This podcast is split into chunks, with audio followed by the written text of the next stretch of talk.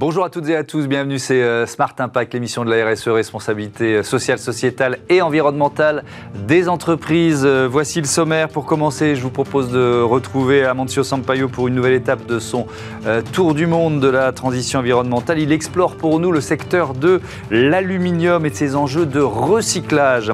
On parlera sport dans notre débat avec l'ancien international de rugby, Julien Pierre et Florence Clément de l'ADEME.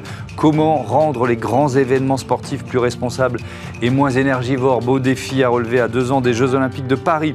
Et puis dans Smart Ideas, euh, notre rubrique sur les euh, startups éco-responsables, on va découvrir les jeux de société Jamie qui valorisent l'histoire et les cultures afro à travers le monde. Voilà pour les titres. C'est parti, Smart Impact.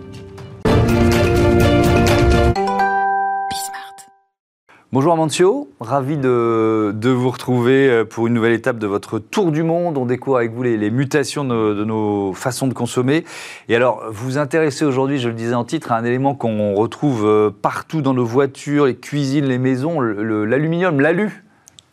Voilà, oui, j'ai trouvé intéressant de parler de l'aluminium, en fait, parce que, comme vous avez dit, il est léger, il est versatile et on le trouve chaque fois plus dans notre quotidien. Mhm.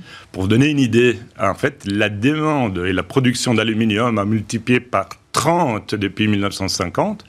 Très grosse croissance, ça atteint 45 millions de tonnes par année.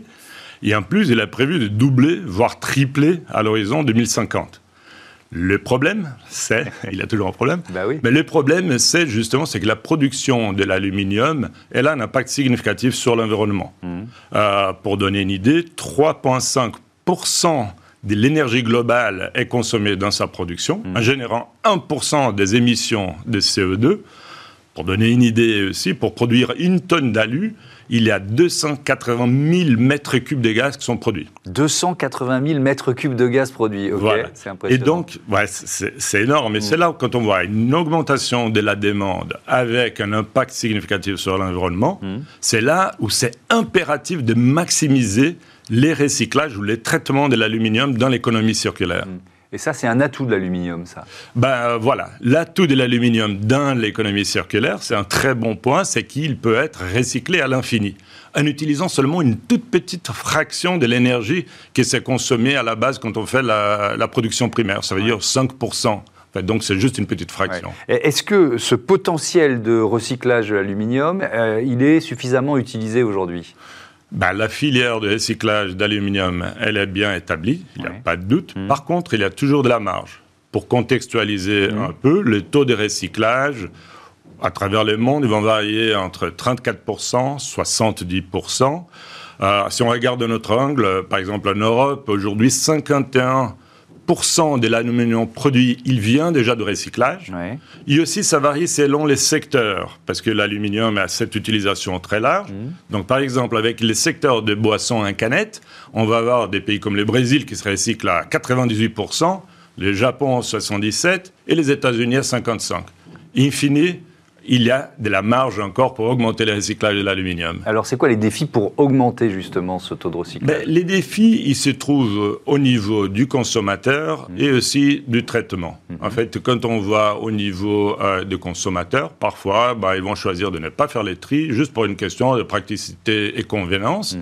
Et aussi, il a des efforts à faire euh, dans la collecte sélective. Au niveau des traitements, parfois il y a des limitations des coûts techniques mhm. qui ont fini à avoir les déchets d'aluminium qui sont partis dans les décharges ou ils sont recyclés dans un mélange, que c'est en fait un downcycle, ce qu'on appelle, que c'est un aluminium de moindre qualité. D'accord. Comment on peut augmenter le, volume, mais aussi, vous l'évoquez, la, la qualité du recyclage de l'aluminium? Ben voilà, là, je crois que c'est très important d'avoir un très bon alignement de tous les acteurs de l'économie circulaire. Hein, quand on va parler des consommateurs, par exemple, il y a des idées, comme par exemple l'idée du dépôt, pour avoir une motivation financière pour les consommateurs d'amener au recyclage séparément les déchets d'aluminium. Mmh. Du côté des industriels, par exemple, pour les voitures, les électroménagers, c'est très important de concevoir les produits déjà pour la circularité je m'explique là-dessus. Mhm. C'est-à-dire, il faut permettre, il faut penser qu'au moment de recyclage, le produit puisse être bien séparé le matériau. Comme ça, il y a une consistance et un coût raisonnable pour avoir le recyclage en plus grande quantité et avec une meilleure qualité. Mhm. Est-ce que l'innovation technologique est déjà à l'œuvre? Oui, bien évidemment. Je crois que dans toutes les chaînes de l'économie circulaire, là, on peut utiliser par exemple l'automation à des infrastructures de tri, mmh. où on peut augmenter la quantité traitée et la qualité aussi. Là, je peux donner même des exemples de sociétés qui sont actives dans ce secteur, mmh. parce que là, c'est-à-dire on peut travailler dans la robotisation avec des senseurs, des rayons laser, des rayons X, en fait, pour justement travailler toutes les étapes du tri euh, mhm. juste avant les, la recyclages. Alors, il y a une entreprise finlandaise, par, finlandaise, par exemple ouais, Il y a l'entreprise finlandaise qui s'appelle Zen Robotics, en mhm. fait, qui automatise complètement les tri et ça augmente exponentiellement en fait, les volumes traités avec une très belle qualité. Mhm. Et il y a une autre société aussi, que c'est intéressant de mentionner, une norvégienne dans ces cas, Tomra, Tomra qui, elle, avec des senseurs, elle arrive à identifier la densité de déchets d'aluminium et donc les tri déjà donnent une très bonne consistance, ce qui va être envoyé au traitement Hmm. Alors, un mot de conclusion sur, euh, sur cette, euh, nos capacités voilà, à utiliser de plus en plus cet aluminium recyclé. Qu'est-ce que vous hmm. diriez en conclusion? Bah, Je crois que l'aluminium, c'est clair, il est polyvalent et son utilisation peut être maximisée dans l'économie circulaire. En revanche, dans les contextes que j'ai mentionnés d'une augmentation de la demande, il hmm. faut vraiment utiliser et travailler sur les trois aires de l'économie circulaire. C'est-à-dire, dans la mesure du possible, de réduire la production d'aluminium, augmenter la réutilisation de produits en aluminium. Mhm pour pouvoir augmenter les taux d'aluminium recyclable dans la production euh, totale d'aluminium. Hmm. Merci beaucoup Amancio, Amancio Sampaio, régulièrement dans euh, Smart Impact pour euh, voilà, découvrir, nous faire découvrir les mutations de nos modes de consommation ici, mais surtout un peu partout sur la planète. On passe à notre débat pour un sport plus vert à l'approche des grands événements sportifs internationaux. Il y en a beaucoup qui vont avoir lieu en France dans les prochaines années.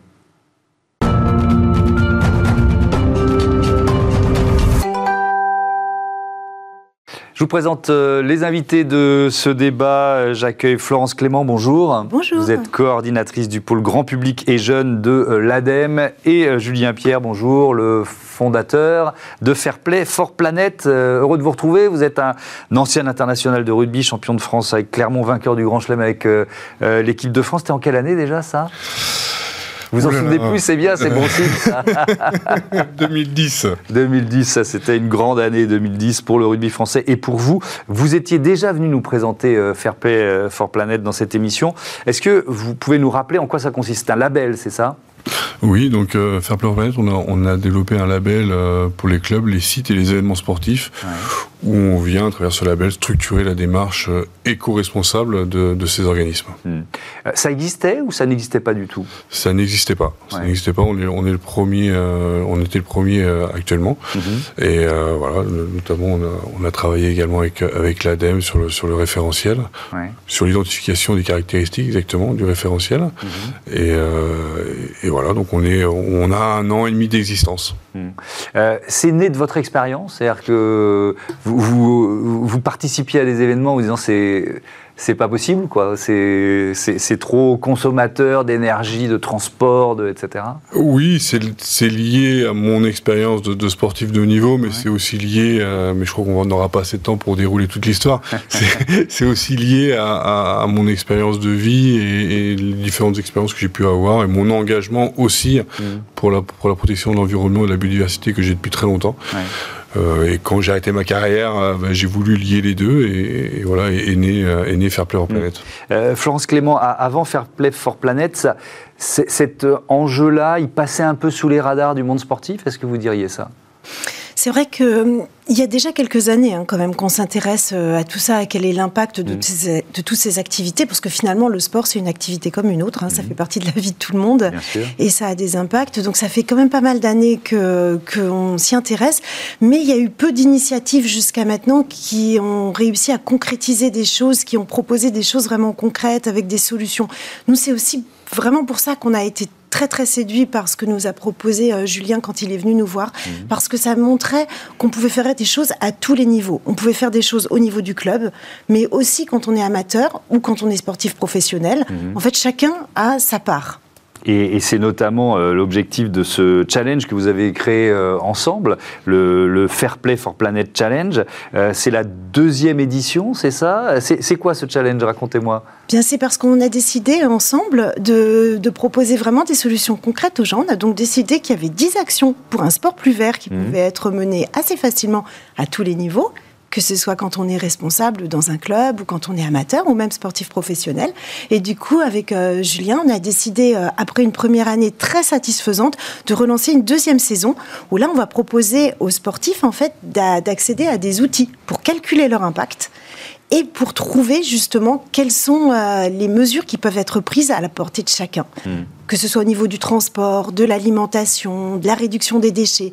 Il va y avoir des solutions grâce à des calculateurs. Chacun va pouvoir estimer, comme vont le faire les sportifs euh, de la saison 2, chacun va pouvoir estimer son impact et trouver des mmh. solutions. Alors on rentrera un peu dans le détail de ces, euh, euh, de, ces applis. En fait, il y, a des sportifs de haut niveau, d'anciens pros qui participent, mais c'est ouvert à tout le monde. Il faut, ça c'est le plus important. Oui, bien sûr, c'est ouvert à tout le monde, c'est ouvert à, tous les clubs professionnels ou amateurs ou tous sportifs. Mmh. Euh, on s'appuie euh, pour cette campagne évidemment sur les sportifs euh, professionnels ou anciens sportifs professionnels pour faire passer le message parce que euh, oui le, le, sport est une activité comme une autre mais le sport à travers des, champions fait passer des messages très forts et c'est pour ça que bah, on s'appuie sur cette année notamment avec des Cécile Hernandez championne paralympique Chloé Trespuch Sébastien Chabal mmh. et d'autres qui nous rejoignent et d'autres qui étaient là l'année dernière pour faire passer ces messages en disant ben, chaque action compte et, de passer le pas, c'est pas si compliqué parfois de, réduire son, son, impact. Alors, je, vais prendre l'exemple de Sébastien Chabal, forcément, parce qu'on est dans le, avec vous dans l'univers du, du, rugby. Mais c'est quoi C'est simplement, il vient et puis il sert un peu de, porte-voix, et il en a une belle voix, mais euh, ou alors c'est, euh, c'est, il a un défi, un défi spécifique à relever. Comment comment ça se passe en fait? Alors pour l'instant, on n'a pas encore dévoilé sa, sa, vidéo, mais ça sera ça sera un peu un peu un peu plus décalé pour pour lui. Mm. Euh, mais sur sur les sportifs, on, voilà, ils ont un défi. Je, leur propose un défi d'aller pour Nicolas Carbatich, par exemple l'année dernière, d'aller en, en, vélo à l'entraînement, ce qui faisait déjà naturellement. Euh, voilà, donc euh, plein de petits défis comme ça. Et, cette année, ben, on va utiliser euh, aussi les, calculateurs de l'ADEME. Alors justement, parce qu'il y, a une question, on va, on va y passer un peu de temps dans ce, dans ce débat qui est central, notamment quand on parle des grands événements sportifs, c'est la question des transports. Mm. Parmi les, les, outils que vous proposez, les, les applis développés par l'ADEME, il y a monimpacttransport.fr, par exemple. Ça marche comment, ça? Vous avez euh, un kilométrage à indiquer et on sait que euh, pour aller euh, voir une compétition, voilà, on a souvent recours à des moyens de transport qui sont pas tous écologiques mhm. et que c'est un gros poste finalement d'impact. Il n'y a pas que le fait d'assister à des événements, il y a aussi le fait d'aller tous les jours au travail, mais aussi régulièrement à l'entraînement, aux compétitions du week-end, etc. Donc là, vous arrivez grâce à cet outil à indiquer le nombre de kilomètres que vous faites, par exemple pour aller à l'entraînement euh, toutes les semaines, et on vous indique combien vous émettez de CO2 si vous y allez en voiture, si vous y allez en transport en commun, si vous y allez en vélo. Et là, vous pouvez vraiment voir la différence d'impact que ça va générer de prendre sa voiture. En fait, tout devient euh, accessible. On, se rend compte en fait de l'impact qu'on a grâce à ces calculateurs. Hum. Euh, le, principal impact carbone des grands événements sportifs, Julien Pierre, c'est ça? C'est le transport des spectateurs, en fait. Oui, c'est le transport. Je crois que c'est des chiffres de, de l'ADEME, hein, à part si Florence me contredit, mais 80% mm. des grands événements sportifs, euh, c'est le transport. Donc euh, il, faut, il faut évidemment jouer sur ce, sur ce levier-là. Mm. Euh, et c'est pour ça que des calculateurs comme, comme proposé par, par l'ADEME en impacttransport.fr permet de, mettre le doigt euh, et de se dire bah ah oui on peut vraiment réduire euh, son, impact. Euh, on connaît quelques chiffres de l'ADEME. Hein. On sait qu'aujourd'hui en moyenne en France on est à, 10 tonnes de CO2 par an et qu'on doit arriver à 2 tonnes. il y a du boulot. Il y a du boulot, il faut, il faut vraiment réduire. Et du coup, bah, c'est vrai que ces outils-là nous permettent de, calculer, de se rendre compte où est-ce qu'on peut, où est-ce qu'on peut jouer, où est-ce qu'on mm. peut réduire, nous aussi, notre impact. parce que chaque chaque geste compte et, chacun doit, doit rentrer dans, cette démarche. Oui, j'en discutais notamment avec euh, le, directeur du Grand Prix de France de, Formule 1. C'est vrai que c'est une dimension qu'il a intégrée à la conception du, Grand Prix, notamment l'accès au circuit du, Castellet pour faire en sorte qu'il y ait beaucoup moins de, de, spectateurs qui viennent avec leur voiture personnelle. Mais si on parle du circuit de Formule 1, il y, a des trucs à dire sur l'organisation de ce circuit en termes d'impact carbone, Julien Pierre? J'imagine que vous parlez de, l'organisation. Bah, Europe, Australie, retour en Europe, départ en Asie, enfin bon. Oui, il y, a, y, a, une optimisation de, toutes ces compétitions. Euh, moi, étant ancien sportif de haut niveau, je ne suis pas contre supprimer ces compétitions. On entend déjà on entend des, des, témoignages dire qu'il faudrait réduire ces compétitions ou les, supprimer. Je ne suis pas dans cette démarche-là. Hmm. Par contre, il faut optimiser ces circuits euh, et, bah, les rendre les moins impactants possibles. Euh, alors, je suis pas forcément dans le sport, automobile, mais, mais je pense qu'il faut, qu'il faut réduire, peut-être les organiser, revoir tout, tout la façon dont c'est organisé et, comment euh, réduire vraiment l'impact de ces compétitions. On pourrait réduire pour les écuries le nombre d'allers-retours d'un continent à l'autre dans une saison. Ça, semble assez. Euh, alors peut-être qu'économiquement il, y a une, il y a une logique, mais bref, euh, écologiquement, ce serait, ça me semble important. Oui, mais je, je, crois que aujourd'hui, ces, ces décisions. on doit prendre tous les, tous les périmètres en compte. L'aspect économique, il faut le prendre en compte, bien sûr, l'aspect social, mais l'aspect environnemental. Mm. Et, je pense que quand on va réorganiser des grandes compétitions, il faut prendre en compte ces, ces trois critères minimum. Il y a certainement d'autres, mais, mais ces trois critères RSE qu'il faut, qu'il faut prendre en compte. Évidemment.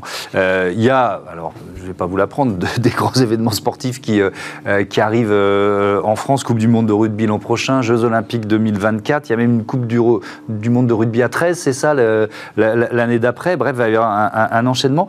Florence Clément, je, vais faire un focus, par exemple, sur les Jeux Olympiques. C'est très souvent mis en avant par les organisateurs, le fait de vouloir faire les, jeux les plus propres de l'histoire. Est-ce qu'ils s'en sont vraiment donné les moyens? Est-ce que et puis peut-être, est-ce que c'est vraiment possible? C'est-à-dire quand c'est aussi gigantesque, est-ce que c'est vraiment possible? En fait, ce qui est possible, c'est de travailler euh, tous ensemble. Et ça, ça va vraiment être quelque chose de nouveau. Vous voyez, pour une collectivité, par exemple, ce qui est important, mmh. c'est de permettre aux gens de venir euh, au stade, de mettre euh, en place une offre de transport en commun qui corresponde vraiment aux, aux, possibilités, par exemple, mais même dans la vie de tous les jours, en dehors des JO. C'est par exemple pour une ville mettre en place des bus qui arrivent à la bonne heure au moment mmh. où, voilà, et près des stades et près d'une piscine, etc. En fait, il faut que tout le monde propose une offre qui permette réellement de sortir de ce qu'on connaît actuellement. Et euh, c'est plein d'autres choses aussi. C'est euh, travailler sur la qualité des bâtiments qui sont en train d'être construits, mmh. euh, de manière à ce qu'ils utilisent une énergie grise la plus faible possible, qu'on essaye de, de, limiter aussi tous les déchets qui vont être générés par la construction de ces bâtiments, essayer de penser en fait à tout ça. Et ça demande une Sur l'alimentation, par exemple, il va y avoir des, des, des milliers, des, millions peut-être de, personnes à nourrir pendant, pendant ce mois, pendant ces trois semaines. Donc c'est quoi Ils essayent de privilégier les circuits courts, j'imagine dans, dans, la logique de l'alimentation?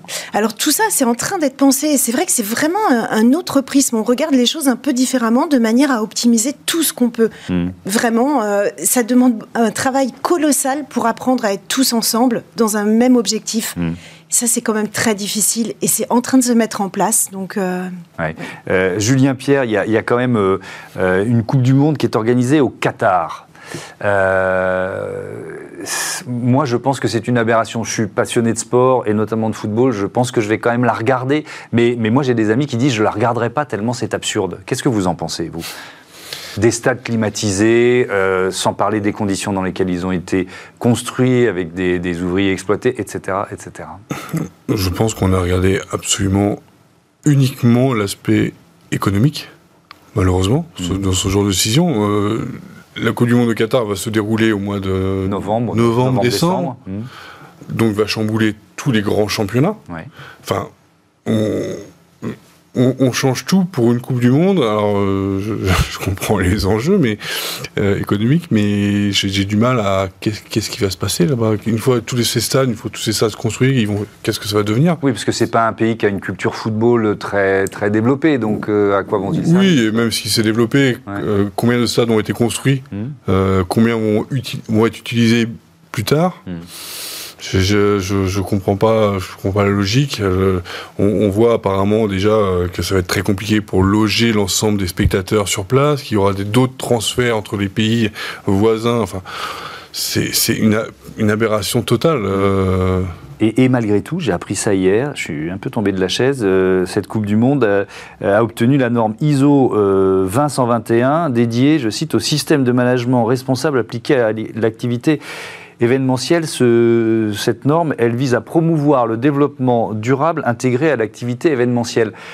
Euh, moi, je, trouve ça là aussi totalement, je, trouve ça même contre-productif. C'est-à-dire que pour cette norme, c'est une contre-publicité euh, évidente. Comment vous vivez ça, vous? Vous dites, parce que le, message que vous portez, c'est arrêtons d'organiser des événements euh, sportifs majeurs sans intégrer cette dimension environnementale, sociétale. Là, c'est un contre-pied absolu. Quoi. Alors, je ne je, je connais pas suffisamment cette norme. Ouais. Euh, je connais pas tous les critères et, et c'est pas moi qui l'attribue, mais ça pose question. Et quand je l'ai vu ça, je me suis vraiment posé la question de quelle valeur, euh, au final, on, on, pouvait accorder à, à, à cette norme, malheureusement. Mais je, je, ne la connais pas suffisamment, donc euh, je, je, parle un peu. Bon, moi je prends à mon compte le fait que je trouve ça absurde. Je voudrais revenir à, à ce, euh, à ce label, euh, Florence Clément, et peut-être à, à d'autres applis qui sont proposés aux, euh, aux citoyens et aux sportifs de, de, haut niveau qui vont participer au, au, challenge. On a parlé des transports, il y en a d'autres. Il y en a d'autres. Alors vous allez par exemple pouvoir estimer euh, l'impact, votre empreinte carbone. Oui. Comme disait Julien tout au début, hein, on est en, en, moyenne là entre 9 et 10 par français. Il faudrait mmh. atteindre 2 par français, Ouais. 2 tonnes de carbone, de CO2 par an. Et bien là, vous allez pouvoir le calculer. Vous avez une application qui s'appelle Nos gestes climat, avec un certain nombre de questions. Vous arrivez à estimer vous où vous en êtes dans votre mode de vie. Vous avez aussi un convertisseur qui vous dit si je fais ça, ça représente à peu près quoi en impact? Euh, ça vous aide, mais vous avez aussi un petit, une petite appli pour vérifier les fruits et légumes de saison. Ah, vous, ça, rentrez, pratique, euh, vous rentrez, puis vous vérifiez que c'est bien la bonne saison pour Oui. acheter. Vous avez voilà un certain nombre de, de, calculateurs qui vous aident dans la vie quotidienne. Mmh. Merci beaucoup, merci à tous les deux. Euh, le F PFP Fair Play for Planet euh, Challenge. Vous pouvez évidemment y participer. Vous aussi, à bientôt sur, euh, sur Bismart. C'est l'heure de Smart Ideas tout de suite, une start-up éco-responsable à l'honneur, comme tous les jours.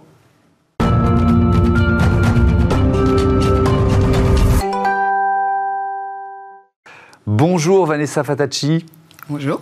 Vous êtes la fondatrice de Jamie. Oui. Et je suis heureux de vous rencontrer. Euh, c'est quoi Jamie Vous l'avez créé quand? Avec quelle idée? Alors, euh, Jamie signifie communauté.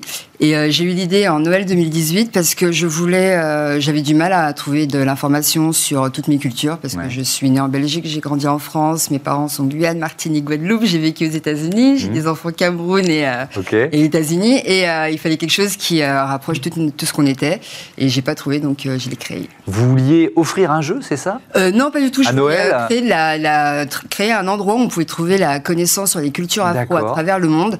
Euh, je l'ai pas trouvé. C'était tel continent ou telle euh, telle catégorie. Moi, j'ai mis. C'était un, un peu en silo. quoi, Oui, voilà, exactement. À Ah. gauche, à droite, des livres par-ci. euh, À l'école, c'est colonisation ou esclavagisme, pas très euh, valorisant. Mhm. Donc, euh, moi, j'ai voulu créer quelque chose d'amusant où on puisse apprendre en jouant euh, sur les cultures afro. Et donc, et donc c'est une, c'est un jeu euh, qui fonctionne comment? Ça- Un jeu de plateau, c'est ça? C'est- C'est quoi un jeu de plateau ça? Alors, le jeu de plateau, il est composé d'un plateau, de Mhm. dés et de pions. Ouais. On joue à partir de deux personnes. Euh, maximum, on a fait 50 par équipe. et, on lance le dé, définit une catégorie. Donc, il y a sport, musique, cinéma, TV, histoire, géo et gastronomie. Et on joue avec euh, Pelé, Beyoncé, Nelson Mandela. C'est des questions de connaissances en quelque De pop sorte culture. D'accord. Histoire et pop culture afro. On peut jouer à partir de, de quel De âge 14 ans, mais ma fille de 7 ans euh, nous lit les questions, donc euh, ça rentre sans qu'elle s'en rende compte. Eh oui, oui, c'est très bien, ça c'est, ça c'est subtil ça. Donc c'est quoi? C'est à la fois pédagogique et ludique, c'était ça votre objectif? Complètement. C'est vraiment en fait euh, l'éducation, c'est par le jeu. Les enfants apprennent comme ça. Euh, moi, j'ai appris comme ça parce que j'ai quitté l'école à 16 ans, mais je suis féru de connaissances et euh, le système scolaire me co- correspondait pas. Ouais. Donc, j'ai appris de façon différente et j'ai voulu transmettre ce que j'avais appris euh, aussi de façon différente. Euh, en tant qu'enfant, on, apprend super bien par le jeu, donc en tant qu'adulte, ça pourrait le faire. Bah oui, ça marche aussi. Mais créer un jeu, ça s'improvise pas quand même.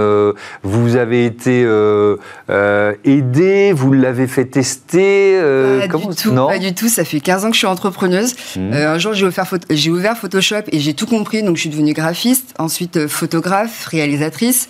j'ai organisé des événements, j'ai fondé un média sur la parentalité, j'ai écrit un livre et j'ai fondé une pâtisserie. Donc, toutes ces expériences-là vous ont servi, c'est ça? Exactement, ce qui fait que j'ai pu faire un prototype en six mois. Euh, le faire tourner pendant six mois, voir ce qui mhm. n'allait, ce qui, ce qui n'allait pas, faire les, euh, voilà, la commande, et puis euh, six mois plus tard, le projet. Était Alors, il y, a ce jeu, il y a aussi des événements que vous organisez dans la, dans la même logique, c'est ça? Exactement, parce que le jeu, bah, je l'ai travaillé pendant le confinement, et bah, pouvoir, pour pouvoir travailler avec les gens, parce que c'est vraiment collaboratif, j'ai fait des lives sur Instagram, donc on jouait, les gens me disaient, ah mais tiens, ce serait pas mal si tu faisais ça, ça, ça, j'ai pris toutes les notes, et j'ai vu qu'ils voulaient aussi se regrouper physiquement après le confinement. Donc c'est pour ça que la boîte elle reste physique. Il y avait des événements physiques et euh, bientôt on passe au digital on passe au digital, c'est-à-dire que vous préparez une version euh, numérique euh, du, jeu Du jeu, parce que le, jeu se compose de cinq catégories. Il y en a une sixième qui, euh, qui est sortie. Et il n'y a que six faces sur un dé. Donc au bout d'un moment, on va être bloqué, parce qu'il y a d'autres recherches qui vont arriver. Et donc on va prendre le téléphone, choisir les catégories avec lesquelles on veut jouer. le timer aussi, il y a un timer de 30 secondes, mais on va pouvoir mettre 45 ou moins. Des buzzers. Et ensuite une partie euh, vraiment digitale avec un jeu, un jeu mobile où on peut, on peut apprendre euh, surtout tout le temps. Euh. Ça c'est pour quand ça? Vous en, êtes à quel stade du développement Alors là, on a, du, jeu mobile? On a le prototype et, et, on continue de travailler dessus. Ça sera pour 2023. Bon, bah ça c'est une belle, une belle perspective. Vous avez remporté euh, euh, l'édition 2021 de Créatrices d'avenir. C'est un concours qui est organisé par euh, le réseau associatif Initiative Île-de-France. Belle reconnaissance déjà. Qu'est-ce que ça vous a apporté de l'exposition, j'imagine? Énormément d'exposition et puis ça m'a conforté dans le chemin que je prenais en fait parce que je me suis dit bon, je, je, concourais en fait pour savoir à quel niveau j'étais. J'étais exclusivement sur le B2C et puis j'ai une commande énorme de la collectivité territoriale de Guyane. Donc je me suis dit, bon, là on va faire les choses sérieusement, on va voir ce qu'il y a en B2B. J'ai vu le concours, je me suis dit, bon, on va tester pour voir.